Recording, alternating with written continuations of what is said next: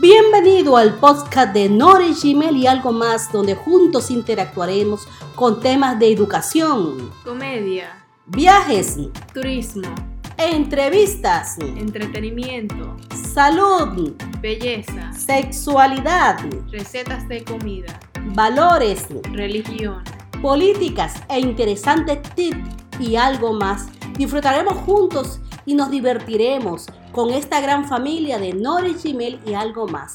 A continuación, comenzaremos con el episodio número 2 de la entrevista. La que me ven día. Buenas tardes a todas esas lindas personas que me ven en la tarde y buenas noches a todos los que me ven de noche. Hoy tengo a alguien muy especial y yo le había dicho en una serie que tuve de tres de cómo era un proceso de mudanza aquí en Florida y les había prometido eh, traer a un realtor. Y les dije que me escribieran en los en las cajitas de abajo que le interesara saber de un realtor y a todas las personas que me escribieron, no las pude colocar a todas, pero había preguntas que se repetían y ahora pues tengo el placer de que esas preguntas no las van a contestar porque tengo para mí la mejor realtor del mundo, la mejor realtor de Florida. Esa es mi amiga Ana Vera, pero ella se va a presentar, vamos a dar la oportunidad a ella de que se presente. Y buenas tardes. Buenas noches y buenos días, como dijo, como dijo Noris. Eh, mi nombre es Ana Veras y yo soy realtor aquí en el área de Tampa, Florida. Desde el 2006 aproximadamente comencé a hacer real estate y todavía estamos en eso. Eh, esperando en el Señor que, bueno, pues que nos dé vida y salud para continuar. Claro que sí. No por mucho tiempo, mano. Ya, ya, yo creo que ya, ya, ya, es tiempo de que yo comience a dar una descansadita, ¿verdad? Ajá. Pero saben una cosa, yo a todos los que, los que la quieren, a, Ana, podemos, al final podemos dejar tu, tu teléfono donde te pueden contactar mientras estés en el oficio porque se las recomiendo como realtor, o sea, la adquisición que, tu, que tuve fue gracias al esfuerzo, primeramente Dios y gracias al esfuerzo de ella y de la ocupación y la que tuvo conmigo, la ocupación y la preocupación que tuvo conmigo. Bueno, desde México, Miguel Arias, saludos Miguel, Dios te bendiga. Tenemos la primera pregunta, Ana, para ti. ¿Qué necesita una persona que no vive en USA para invertir en una propiedad en la Florida? Bueno, realmente lo que necesita es dinero, porque no, eh, no hay forma de conseguirle crédito a una persona que viva fuera de los Estados Unidos, a menos que no sea que ellos tengan una propiedad en su país y entonces puedan ellos allá en su país conseguir el crédito a través de alguna otra propiedad que ellos tengan y entonces traer el dinero en efectivo para comprar aquí. Para los extranjeros no, no hay crédito. No hay a menos que esa persona no tenga una corporación aquí, aquí radicada en los Estados Unidos. Si la persona vive en otro país, cualquiera que sea, pero tiene un negocio aquí en Estados Unidos eh, que tenga una inversión de mayor de 500 mil dólares, entonces sí puede conseguir el crédito a través de su compañía, dependiendo del, del, del valor de la propiedad. Si, el valor, si la propiedad es barata, entonces la compañía no tiene que ser tan grande porque va a basarse en el crédito de la compañía y el crédito de la compañía va a depender de la inversión de esa compañía aquí en Estados Unidos. Oye, esa pregunta es bien importante porque eh, pensé que era más fácil, ¿no? Pero entonces para el extranjero pues es un poco más difícil. Normalmente el extranjero que invierte en Estados Unidos es porque ya tiene su, trae su dinero cash, me imagino yo, ¿verdad? Muchos, muchos extranjeros invirtiendo aquí, muchos, porque eh, la, industria inmobiliaria en Estados Unidos es muy buena, eh, porque generalmente va en ascenso, casi siempre, y es una de las que más aumenta eh, a nivel de los países libres. Pero, pero desafortunadamente esas personas que invierten aquí son multimillonarias. Que, todo lo que compran lo compran cash, incluso ni siquiera vienen. Tienen un realtor que es el que les elige las cosas y trata de conseguírselas y le hace todo. Ellos ni vienen, ellos solamente ponen el dinero, la mayoría de ellos. Casi, casi, todos son inversionistas. Bueno, bueno saberlo. Tengo de Colombia, tengo a Ana Arevalo. ¿Qué gastos extras se requiere si quiero comprar un inmueble en la Florida y no vivo en ese estado? Mira, los gastos mayores que tiene la compra de una casa es cuando estás comprando a crédito. Cuando tú estás comprando a crédito es cuando los gastos de cierre, lo que llaman los gastos de cierre, son mucho más altos, porque es la compañía que te está prestando el dinero que te exige que haga cosas para poder prestártela. Cuando tú compras cash, la inversión es la misma para cualquier persona, esté donde esté. Es lo mismo, los impuestos de la casa eh, y, a ver, y lo que se le paga a la compañía de títulos para que gestione eh, el cierre y el seguro de título. Esas son las únicas, los únicos tres gastos que tiene una persona que compra cash. Y hay lugares como donde compraste tú, eh, Noris, que ni siquiera eso te lo cobran. El, el vendedor lo pagó por ti.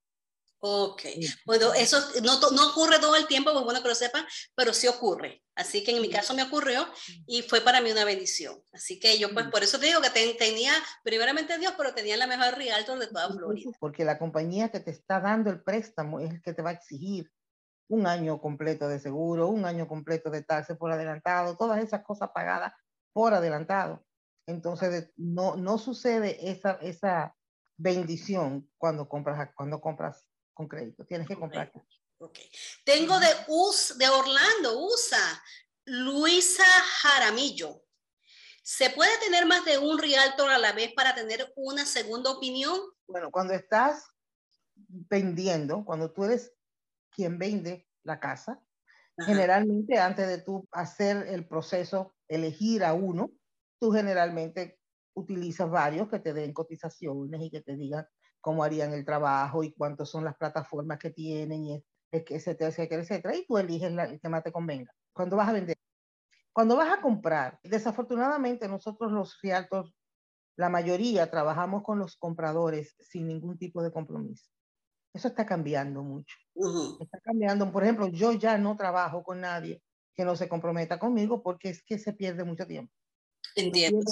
sí, tú pierdes tiempo con esa persona enseñándole, mostrándole, educando a esa persona y de repente se te va y te compra la casa con otra persona y tú te quedaste con todo ese tiempo perdido y con todo ese esfuerzo perdido. Sí, Entonces, por esa razón ya existe desde hace ya varios años, existe un formulario que cuando alguien viene donde ti para que te ayude a comprar casa, tú se lo presentas. Es un contrato que te compromete a, a tener que trabajar con esa persona. Todavía existe la posibilidad de que pueda utilizar a varias real, real estate para comprar una casa. Si esa, si esa persona, si, es, si esa, ese real estate no le presenta el formulario de compromiso que debe firmarlo, entonces ella puede trabajar con cuanto realto quiera trabajar. Porque eh, está libre, no hay, no hay un contrato como tal. No, no, solamente un contrato de, de, vamos a decir, de consideración y de moral, de respetar el tiempo de la persona con la que comenzaste a trabajar, pero un, un contrato de per se, si no lo firma, no hay. No hay, perfecto. Bueno, seguimos entonces por aquí una de Venezuela, María Méndez. ¿Me cobra el realtor cada vez que quiero consultar con él? No, el, fíjate, los realtors no cobran para consulta porque eh, si nosotros no tenemos clientes, no ganamos. Entonces, a través de la consulta es que llegan los clientes. Entonces, no, ningún, ningún realtor te cobra por, por ninguna consulta. Las consultas son todas completamente gratis. Además, hay un mito que es muy bueno que las personas entiendan que cuando un realtor los ayuda en el proceso de la compra de una casa, ellos creen, la, mucha gente cree que tienen que pagar algo, porque le es un poquito inconcebible todo el tiempo que se le dedica a esa persona, todo el dinero que uno gasta enseñando diferentes eh, casas y que al final realmente no le paguen al Rialto ni un solo centavo.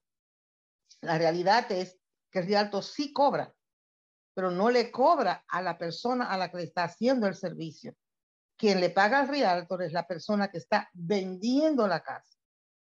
Esa persona paga un, una prima, ¿verdad?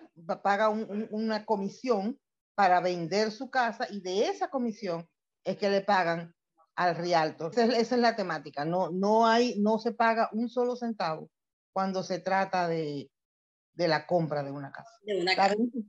El que vende es el que paga. Es el que paga. Ya, eso es importante saberlo. Tengo de Puerto Rico, Ángel Rivas. ¿Con qué por ciento se queda el realtor en una venta y compra de una propiedad? Parecido a lo que estábamos hablando anteriormente. Eso depende de cuál es la comisión que se, que, que se trató cuando se firmaron los contratos.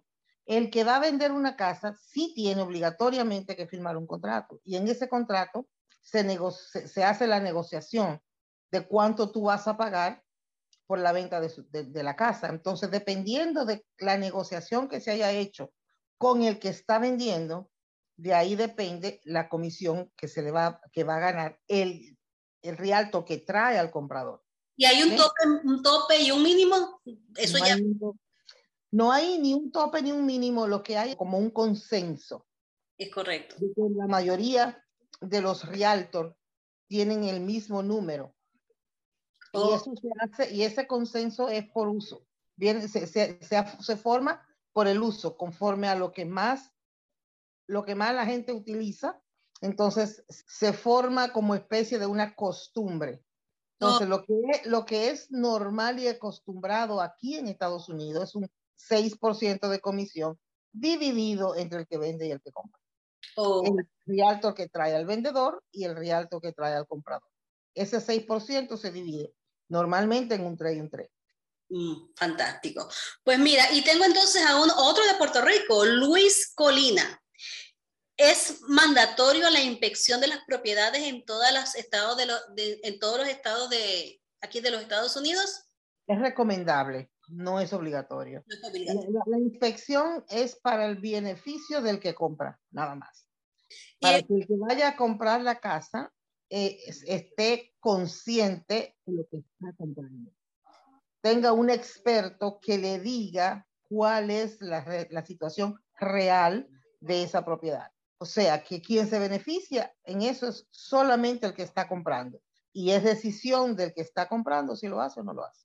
Y también es, es un gasto extra que no tiene que ver con el real. Normalmente la persona que compra la propiedad es el que tiene que buscar el, el inspector.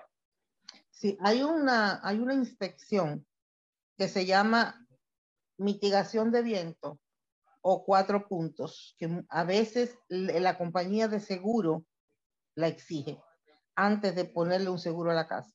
Pero eso es cuando las personas van a comprar a crédito.